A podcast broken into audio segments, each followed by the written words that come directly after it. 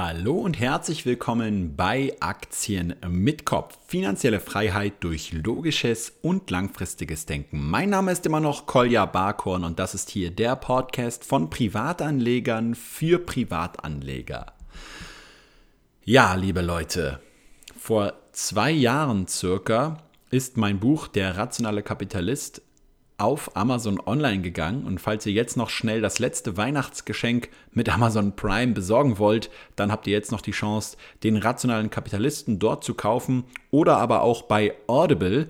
Dort gibt es nämlich auch mein Buch online seit zwei Jahren und erfreut sich immer größerer Beliebtheit. Ich habe jetzt schon fast die 1000 Bewertungen auch bei Audible bekommen und ich kann nur jedem raten, sich dieses Buch jetzt noch schnell zu kaufen. Das war es dann auch schon mit unserer kurzen Werbung hier im Podcast und jetzt geht es auch direkt ans Eingemachte. Denn Leute, ich kann euch was sagen. Ich will jetzt mal so ein bisschen ein kleines Jahresfazit machen und einen kleinen Ausblick geben ins nächste Jahr. Und zwar überhaupt nicht im Sinne von Market Timing, in das ich irgendwie eine Prognose machen will, äh, dass es demnächst einen Crash geben wird oder einen Bärenmarkt, sondern ich möchte euch einfach mal ein paar historische Entwicklungen zeigen und ein paar Indikatoren dafür geben, was passieren könnte und wie sich eigentlich die Preisbildung an den Aktienmärkten auch zusammensetzt und was da so alles noch mit dranhängt. Ja, fangen wir doch den heutigen Podcast mal mit keinem geringeren als Warren Buffett an und dann werde ich danach auch noch den Buffett-Indikator für euch erklären und was dieser konkret aussagt, sodass ihr selber vielleicht schon für euch ein Zwischenfazit ziehen könnt, was ihr mit euren Investitionen in den nächsten Jahren tun wollt. Ob ihr das Ganze einfach so sparplanmäßig weiterlassen läuft, ob ihr zum Beispiel auch einzelne größere Positionen in eurem Depot aufbaut oder abbaut oder ob ihr einfach ganz normal im Bereich von ETF-Investments bleibt. Dazu noch vielleicht ein kleiner Disclaimer.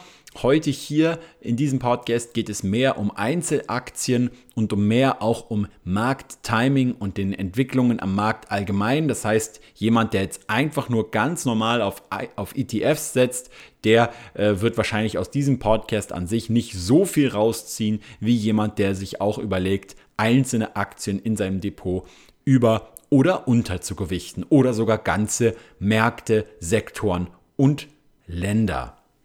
Aber jetzt Buffett, ich zitiere, und zwar aus seinem jährlichen Brief an die Aktionäre, den ich natürlich jedes Jahr als braver Investor von Berkshire Hathaway auch äh, lese. Berkshire Hathaway gehört ja zu den größten Unternehmen der Welt und auch Berkshire hat dieses Jahr ziemlich gut performt, wenn auch nicht so gut wie der SP 500. Der hat satte 25% Rendite dieses Jahr bereits gemacht. Und ähm, ich zitiere einfach kurz, er schreibt hier, In the years ahead, we hope to move much more of our excess liquidity into businesses that Berkshire will permanently, own. The immediate prospects of that, however, are not good. Prices are sky high for businesses possessing decent long-term prospects. Was er also sagt ist, dass Berkshire die ganze Exzess-Liquidität, die sie haben, das sind mittlerweile über 126 Milliarden Dollar, die Berkshire Hathaway einfach nur hortet in Form von kurzfristigen Anlagen und äh, ja, Cash auf dem Konto, ähm, in Unternehmen zu investieren und sogar gesamte Unternehmen zu kaufen, dass aber die Aussichten dafür aktuell mehr als schlecht stehen. Denn 2019 um, will likely see us again expanding our holdings of marketable secure equities. We continue nevertheless to hope for an elephant-sized acquisition. Also, er sagt schlussendlich, dass ähm, sie zwar auch äh, ihren Anteil an Unternehmen äh, erhöhen werden. Und das haben wir jetzt auch im letzten Quartal ja wieder gesehen. Gerade eben wurde übrigens auch vor einiger Zeit bekannt, dass äh, Buffett mitgeboten hat für ein Unternehmen namens TechData. Ähm, das ist ein Unternehmen, was Software von großen Unternehmen an kleine Unternehmen verkauft. Und dieses Unternehmen über 16 Milliarden Umsatz gemacht und so. Ähm, dafür wollte Buffett im Endeffekt äh, fünf, circa 5, noch was Milliarden bieten und äh, er wurde aber dann am Ende noch in einem ja, Bieterwettbewerb von einem anderen Unternehmen überboten, sodass er das Unternehmen nicht gekauft hat. Aber es ist bei Buffett auch so, dass er immer einen gewissen Grundstock an Dividendenausschüttungen, die er jährlich erhält, und das sind ja einige Millionen bis Milliarden, allein Coca-Cola-Dividenden, Apple-Dividenden, die spülen ihm natürlich jedes Jahr Milliarden in die Kassen immer auch einen Grundstock davon reinvestiert in die jeweiligen Aktien. Aber dennoch, ich kann mich noch sehr gut erinnern an die HV, dort hieß es irgendwann, dass es halt circa 100 Milliarden an Cash gibt, was man aktuell nicht investieren kann, weil man keine attraktiven Preise findet und Investments. Ähm, und jetzt ist diese, dieser Berg im Endeffekt schon wieder angewachsen auf über 126 Milliarden Dollar. Ja, und äh, warum er wahrscheinlich hier nicht kauft, ist einfach da sein eigener Indikator Alarm schlägt. Ja? Und dieser Buffett-Indikator, das ist tatsächlich äh, nicht von irgendeinem Marketing-Guru äh, oder so erfunden. Äh, es ist ja leider so, dass viele Leute mit dem Namen Buffett alle möglichen Dinge erfinden, Fonds, äh, äh, Börsenbriefe und was auch immer, die er selber nie so angewendet oder abgesegnet hat. Ja? Aber dieser Buffett-Indikator ist tatsächlich etwas, was er zwar nicht als solchen definiert, aber was er tatsächlich nutzt in seiner Bewertung unter anderem. Und ich persönlich finde auch, wenn man jetzt nur einen einzigen Indikator heranziehen möchte, äh, ob der Markt generell überbewertet oder unterbewertet ist, dann finde ich tatsächlich diesen Buffett-Indikator am hilfreichsten. Was macht dieser Buffett-Indikator? Nun ja, er nimmt einfach die Marktkapitalisierung eines Aktienmarktes und setzt diese ins Verhältnis zum jeweiligen, zur jeweiligen Wirtschaftsleistung. Also in Amerika dem GDP. Jetzt werden manche Leute sagen, ja, GDP ist ja nicht ganz so aussagekräftig wie GNP, also Gross National Product, denn dort werden noch alle Produkte und Dienstleistungen hinzugerechnet, die ein Amerikaner im Ausland irgendwo erzielt. Aber der Unterschied zwischen GDP und GNP, ich habe das Ganze mal nachrecherchiert, ist ziemlich gering. Äh, zum Beispiel in einzelnen Quartalen habe ich jetzt hier einmal rausgesucht, ähm, war das äh, GDP bei 15,8 Billionen, also nicht das englische Billion, was ja dem deutschen Milliarden entspricht, sondern Billionen und dann das GNP bei 16 Billionen, also nur etwa äh, 200 Milliarden äh, mehr. Deswegen ist das jetzt nicht eine eine so großer Unterschied, der hier bei dem Indikator einen großen äh, Unterschied in den Ergebnissen ausmachen würde. So, und als ähm, Markt nimmt jetzt hier Buffett aber nicht den, ähm, den SP 500 oder so, sondern er nimmt hier den gesamten US-Markt und das ist äh, hier der Wilshire 5000. Das ist also ein Index, der, der zehnmal so groß, was die Aktienwerte ähm, insgesamt angeht, ist als jetzt nur der SP 500, also gemessen an der Anzahl. Und dieser, ja, was sagt er uns? Diesen packen wir ins Verhältnis zum GDP. Ja, der Marktwert all der 5000 US-Unternehmen, der beträgt aktuell, jetzt haltet euch fest, satte 32,5 Billionen US-Dollar. Das sind also äh, 32.500 Milliarden. Wenn ihr jetzt euch vorstellt, einfach mal, damit ihr einen Überblick habt, stellt euch vor, ihr werdet Milliardär ja, dann könntet ihr euch schon ziemlich viel Aktien und andere Sachen leisten. Und jetzt stellt euch einfach vor, ihr werdet 32.500 Mal Milliardär. Ja, an 32.500 verschiedenen Tagen würdet ihr jeweils eine Milliarde haben. Das ist ungefähr der aktuelle Wert aller US-Unternehmen in diesem Index. Natürlich gibt es auch noch ganz viele andere US-Unternehmen, die nicht in irgendwelchen Indizes sind. Das heißt, das heißt, dieser Wert der gesamten Unternehmen in Amerika ist natürlich noch höher, aber das sind halt hier die repräsentativen Unternehmen. Und die Wirtschaftsleistung ist eben etwas niedriger. Ja, die ist nämlich knapp unter äh, dieser, also ich glaube bei 21,5, jetzt habe ich es genau, 21,5 Billionen ist die Wirtschaftsleistung der gesamten Unternehmen in Amerika. So, und das bedeutet, dass also der Börsenwert aller Unternehmen größer ist und zwar über 150 Prozent höher, das Verhältnis, als in Bezug auf die Wirtschaftsleistung. Und was sagt uns das jetzt? Nun ja, laut Buffett ist eben alles unter 50 Prozent sehr, sehr, sehr stark unterbewertet, was sehr selten nur vorkommt in den allerkrassesten Crashs. Dann zwischen 50 und 70 Prozent ist so immer noch unterbewertet. Dann ein, ein Verhältnis von 75 zu 90 ist eine faire Bewertung. Dann ab 90 Prozent bis 100, 115 Prozent ist ein bisschen überbewertet. Also hier steht modestly overvalued. Und ein Verhältnis von über 115 Prozent bedeutet, es ist signifikant überbewertet, der jeweilige Markt. Und der aktuell steht das äh, Verhältnis bei 150 Prozent. Das bedeutet, dass tatsächlich äh, laut dieser Kennzahl der US-Aktienmarkt sehr stark signifikant überbewertet ist. So, ich will jetzt nicht selber sagen, ähm, dass das jetzt bedeutet, dass nächstes Jahr ein Crash kommt, weil wir haben natürlich auch aktuell eine Situation, ähm, wo die Zinsen insgesamt auch ein anderes Spiel spielen, als es in der Vergangenheit häufig der Fall war. Ja, auch in den USA äh, sind natürlich die Zinsen zwischendurch wieder ein bisschen angestiegen, vor allem die Leitzinsen, aber jetzt gab es ja kürzlich auch erstmal wieder ein Absenken dieses Leitzinses. Und man muss natürlich immer wissen, warum ist der Leitzins so wichtig? Das ist so, wie die Schwerkraft wirkt auf jeden Gegenstand der Erde. Ja, je schwerer, äh, je, je, stärker die Schwerkraft ist, desto mehr wirkt sie halt eben auf einen Gegenstand ein. Und genauso ist es eben auch bei den äh, Interest Rates beziehungsweise bei den Zinsen. Das bedeutet, je höher die Zinsen werden, desto attraktiver werden ja all die ganzen staatlichen Anleihen und so weiter für Investoren. Und deswegen, relativ gesehen, fallen die Preise natürlich an den Börsen und für alle anderen privaten Investments. Weil diese sind natürlich mit niedrigeren Risiken behaftet, diese Staatsanleihen und so, als jetzt zum Beispiel eine Aktie.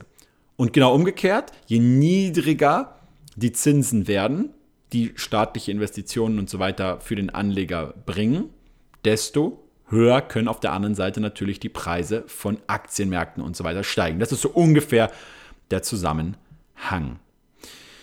Ja, und jetzt kann man natürlich sich folgende Frage stellen.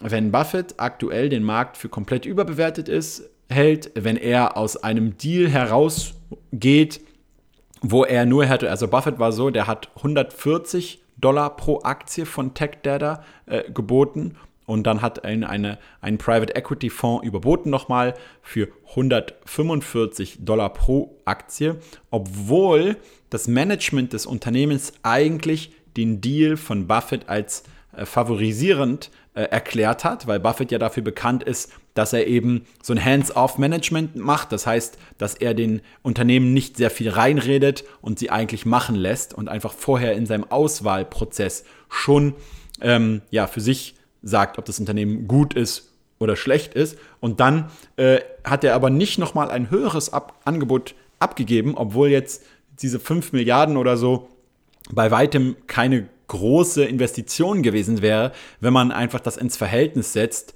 von 126 oder sogar 128 Milliarden Dollar an Cash, was einfach nur auf Berkshires Konten aktuell ein bisschen herumschimmelt ja, und wenig Rendite für uns Investoren bringt.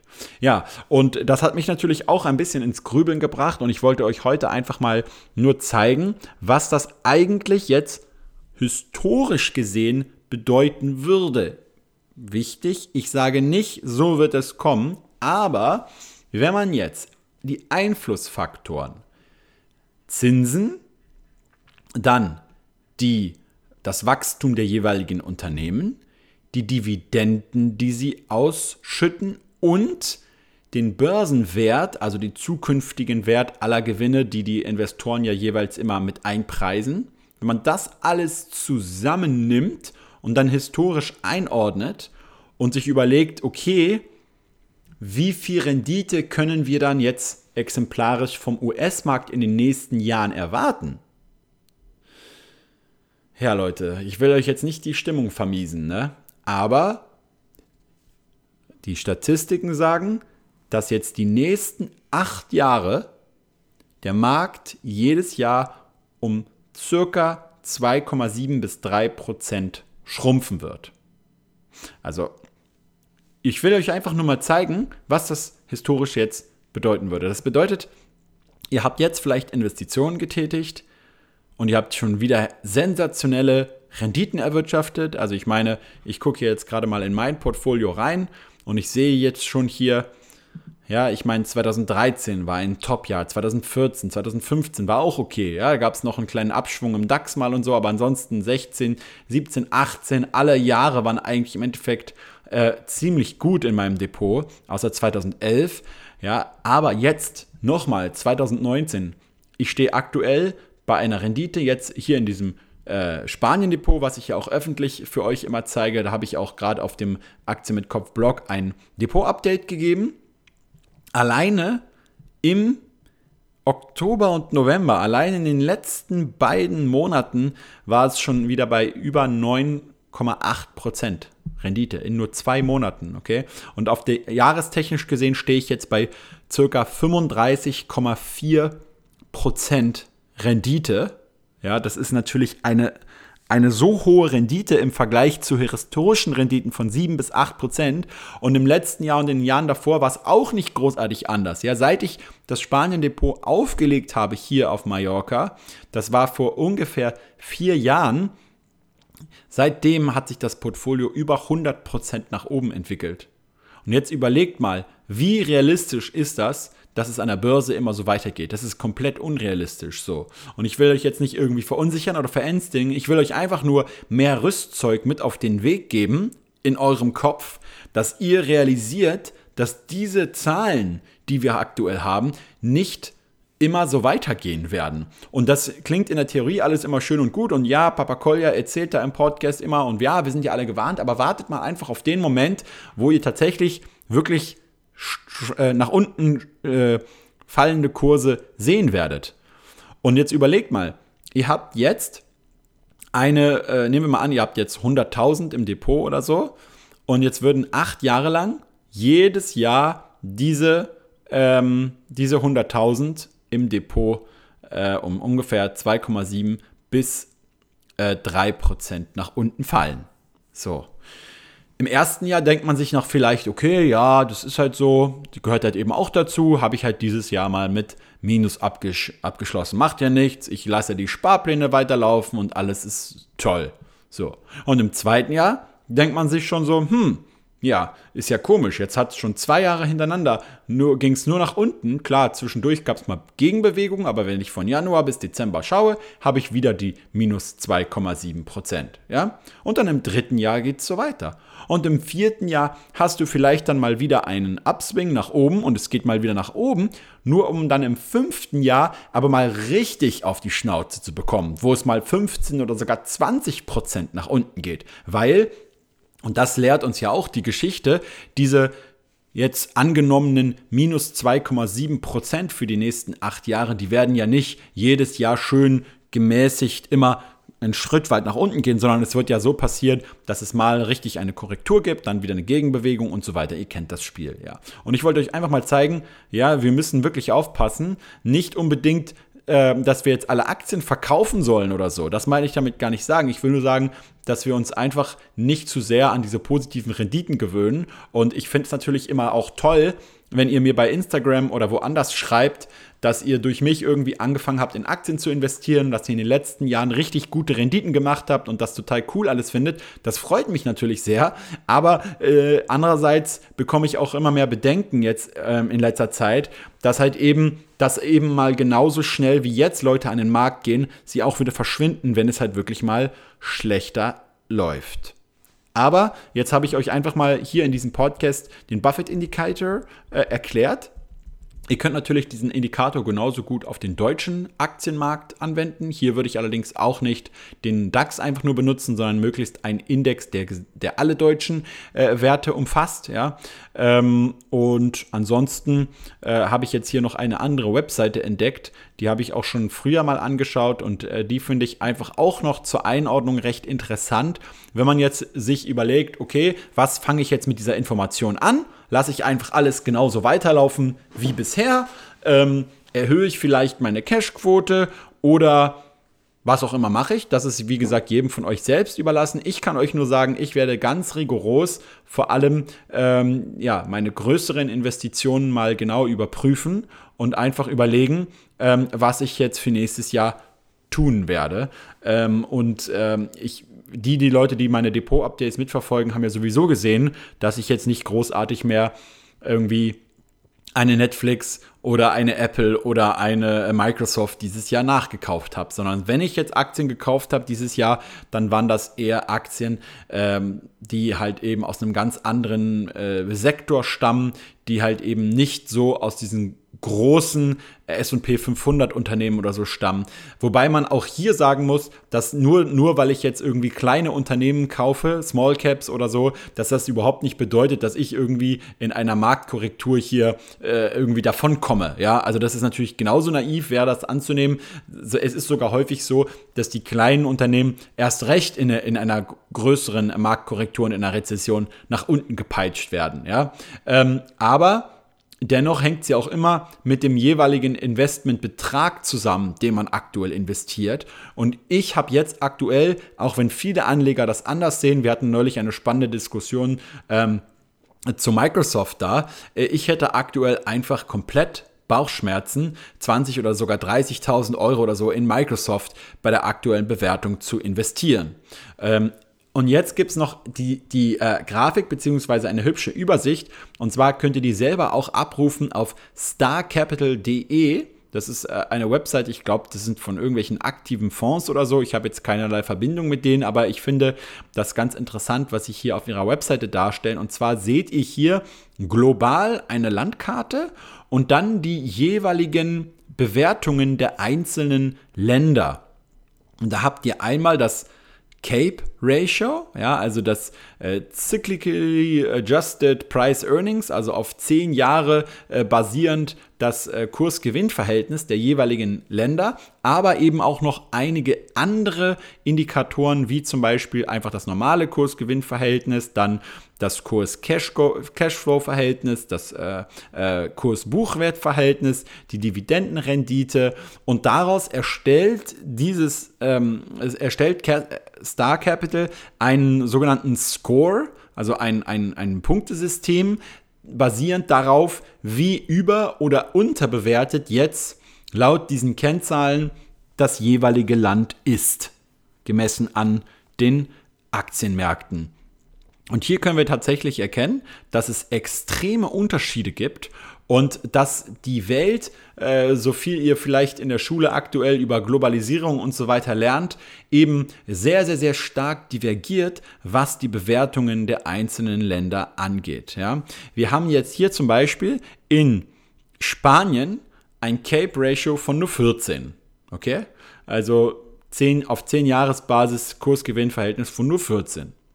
In Amerika ist es bei über 30.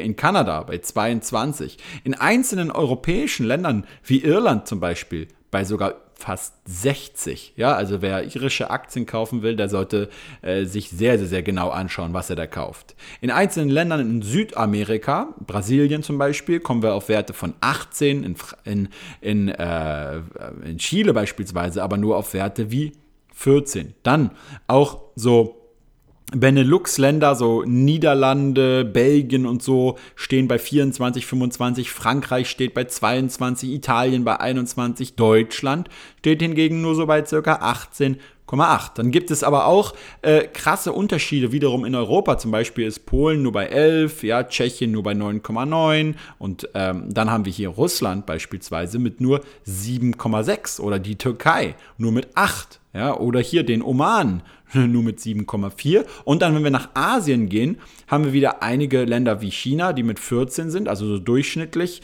in Bezug auf die Weltwirtschaft aktuell. Und eine, einige Länder wie Indien und Australien und vor allem äh, äh, Japan, die schon mit 22 wieder daherkommen. Und daran könnt ihr eigentlich ziemlich gut sehen, oder hier ganz, ganz, äh, ganz oben Neuseeland mit äh, 30, ja, also die sind schon auf dem Level der USA. Und dadurch, dass sie jetzt aber nicht nur die Kurs Kurs-Gewinn-Verhältnisse, sondern auch die ganzen anderen Indikatoren nehmen, kommen sie am Ende eben auf, einen, auf eine Auswertung, wo eben solche Länder wie Malaysia, Australien, Niederlande, Belgien, Schweiz, Finnland, Neuseeland, die Vereinigten Staaten, die Philippinen, Dänemark, Indien und Indonesien sehr stark überbewertet scheinen, wohingegen äh, Länder wie Deutschland, Tschechien, Polen, Frankreich, Kanada eher so als moderat bewertet erscheinen insgesamt und wohingegen Länder wie beispielsweise Singapur, Portugal, Spanien, Israel, Korea, äh, Österreich, Ungarn, Griechenland, China, Italien, Türkei und Russland relativ niedrig bewertet erscheinen. So, und wie gesagt, es bedeutet nicht wirklich, dass jetzt genau in diesen Ländern in den nächsten Jahren die Rendite besser sein wird als in den USA und den anderen hochbewerteten Ländern, weil, wie gesagt, einfach auch eine gewisse Menge an an äh, Equity Premium, wie man sagen kann, ja auch in den USA und so weiter gerechtfertigt ist, weil man einfach dort einen solideren und verlässlicheren Handelsplatz hat als zum Beispiel in der Türkei oder in Russland. Das ist nun einfach so, weil politische Risiken und so natürlich auch eine Rolle spielen und eben nicht nur direkt die jeweiligen Gewinne oder Dividenden eines Unternehmens, ja. Das heißt, es gibt schon einen gewissen äh, Preisaufschlag, den und den Investoren bereit sind, in solchen Ländern eben zu zahlen. Ich persönlich übrigens auch. Aber auf der anderen Seite finde ich es trotzdem immer mal wieder interessant, am Jahresende sich solche Statistiken und Auswertungen anzukommen. Einmal ganz klar, um einfach natürlich noch neue Investments zu finden, die interessant sind. Ich meine, wer von euch guckt ehrlicherweise nach Aktien in Ungarn oder in Österreich oder in Israel? Weiß ich jetzt nicht, aber ich habe äh, selten in den Diskussionen äh, äh, Leute gesehen, die, die in diesen Ländern nach Aktien schauen oder sogar in der Türkei. Russland dann schon eher, ja. Ähm, aber auf der anderen Seite geht es auch einfach darum, dass man sich mental darauf einstellt, dass historisch gesehen, je länger dieser Bullenmarkt noch weitergeht, und es kann ja auch sehr gut sein, dass im Jahr 2020 die Märkte schon wieder 20% oder so machen werden, dass je länger das Ganze dauert, desto wahrscheinlicher wird es, dass wieder eine Zeit kommt, wo es eine starke Korrektur gibt. Und ähm, der Erfinder des äh, Cape Ratios, der heißt, das heißt ja auch unter anderem das Schiller KGV, weil es auf den Ökonomen Schiller zurückgeht. Und der hat das, finde ich, ganz gut mal beschrieben, kann ich mich erinnern an einen Text von ihm, den ich gelesen habe. Der hat das beschrieben ähm, wie einen Obdachlosen, der um eine äh, Laterne herum pendelt. Okay, und der Obdachlose ist im Endeffekt jetzt der Aktienmarkt und die Laterne ist die, die wirtschaftliche Basis, wenn ihr so wollt. Und die, der Obdachlose ist mit einem Gummiband am Fuß an diese Laterne befestigt. Ja? Und der torkelt je nach Alkoholpegel immer mal weiter weg und immer mal näher ran wieder. Aber je weiter er im Endeffekt sich von der Laterne wegbewegt, desto größer wird die Spannung auf dieses Gummiband. Ja? Und irgendwann wird es ihn halt wieder zurückziehen. Und das ist vielleicht eine ganz gute Analogie, äh, wenn ihr so wollt, oder Metapher oder was auch immer, um das Ganze hier abzuschließen. Ich habe euch jetzt erklärt, was ist der Buffett-Indikator. Ich habe euch einige andere Dinge noch erklärt auf dem Bereich, was man historisch gesehen jetzt vom Aktienmarkt in den nächsten Jahren erwarten könnte, was aber auf keinen Fall so kommen muss. Und ähm, ja, wie man am Endeffekt das Ganze einordnen kann für sich selbst. Und jetzt entlasse ich euch hiermit in äh, die Weihnachtspause. Wir hören uns aber natürlich dann am 30. Dezember nochmal zum Abschlusspodcast dieses Jahres. Aber jetzt wünsche ich euch natürlich eine richtig rationale Weihnachtszeit mit jeder Menge schöner Geschenke, mit jeder Menge schönem Weihnachtsgeld Vielleicht treffen wir uns mal auf ein Community-Meeting in Berlin noch. Wenn ja, dann werde ich das bei Instagram ankündigen. Ja, und ansonsten, wenn jetzt keine weiteren Punkte mehr von euch sind, sehen wir uns dann nächste Woche. Rationale Grüße. Ciao, ciao.